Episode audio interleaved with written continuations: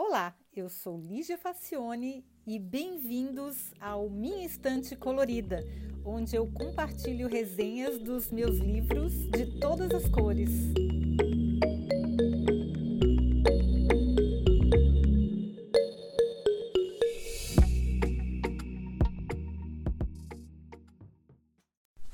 Olá!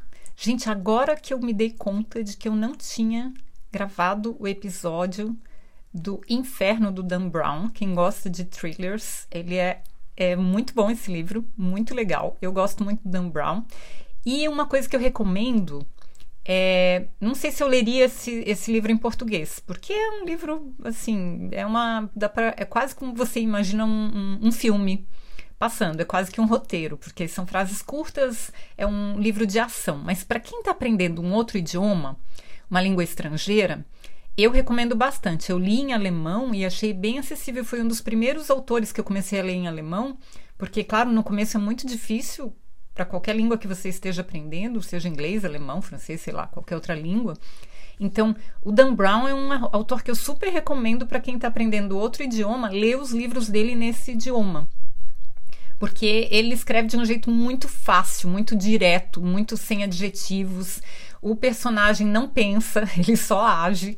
Os livros, as histórias geralmente duram menos de uma semana na linha do tempo do livro, dois ou três dias. Então o personagem mal dorme, ele só vai de uma cena de ação para outra. E o mais legal, que eu gosto muito, é que ele descreve muito bem as, as, os cenários. Ele sempre escolhe uma cidade, ou duas ou três cidades, onde se passa a ação. E para quem gosta de viajar é maravilhoso, porque isso ele descreve muito bem. É, essa, essa história se passa em Veneza e em Istambul. É, a maior parte do enredo se passa em Firenze.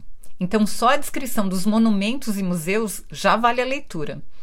É, a, a, a, ele passa um dia em Veneza e outro dia em Istambul.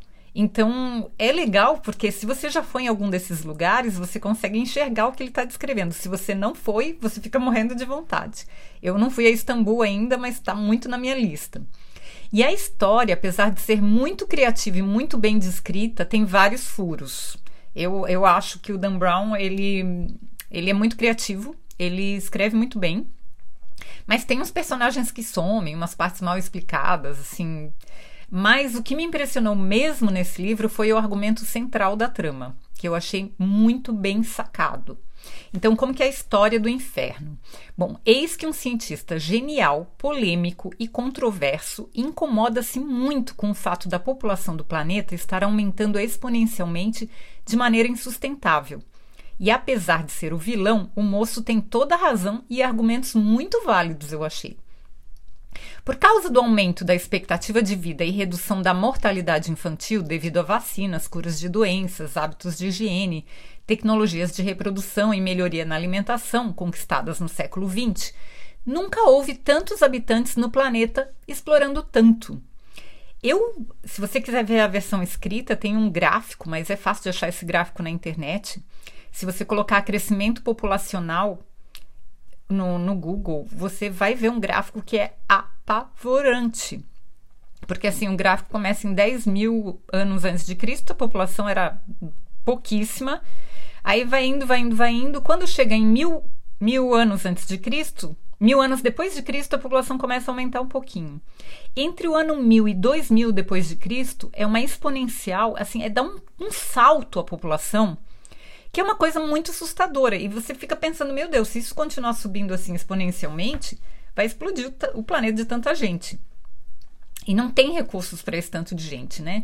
Então, como, como resolver esse problema? Porque é um problema desconfortável, porque é claro que você não vai sair matando ninguém.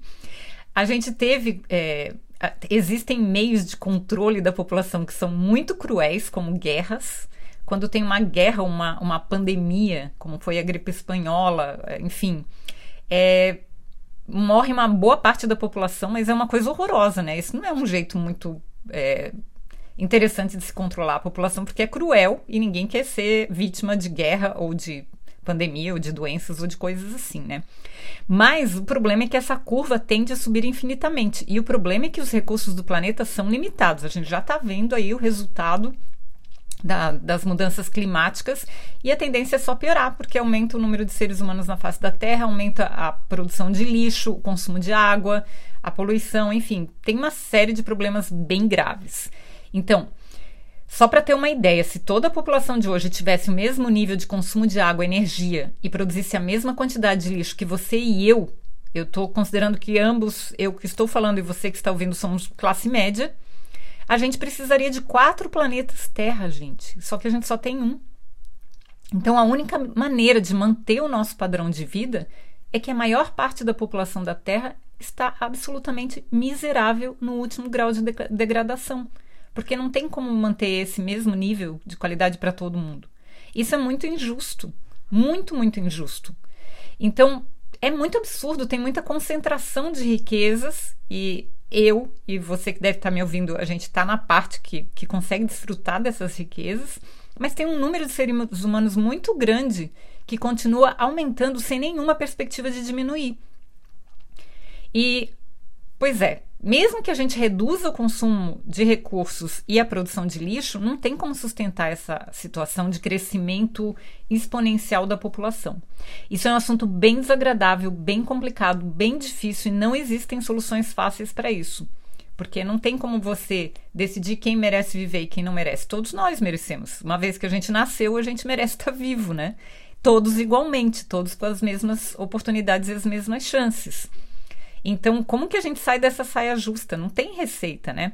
Então, na história, o vilão ataca. Então, essa premissa é muito interessante para começar, porque é uma premissa complexa, não é de solução simples, é um problema real. E na história, o vilão ataca as organizações internacionais de ajuda humanitária. Olha só, e os acusa de ajudar a aumentar a população salvando pessoas e não dando a devida atenção a programas de planejamento familiar. Pois é, como que você pode acusar alguém de ajudar pessoas, né? Salvar a vida de pessoas. Então, por isso que ele é o vilão, né? Porque... Mas ele acha que devia, devia se dar mais atenção a programas de planejamento familiar. Eu acho mais coerente mesmo, né? Que que as pessoas tenham a opção de fazer um planejamento familiar e de escolher o tamanho da família delas. Infelizmente, no planeta Terra, isso não é uma realidade ainda. Todo mundo fala, ah, mas é fácil evitar filhos. Talvez seja fácil na, nessa camada da população confortável onde a gente está, mas não é acessível para todo mundo, não. Onde, num, num planeta onde tem gente que não tem o que comer, como que as pessoas vão é, evitar filhos. Não, não, não é acessível para todo mundo.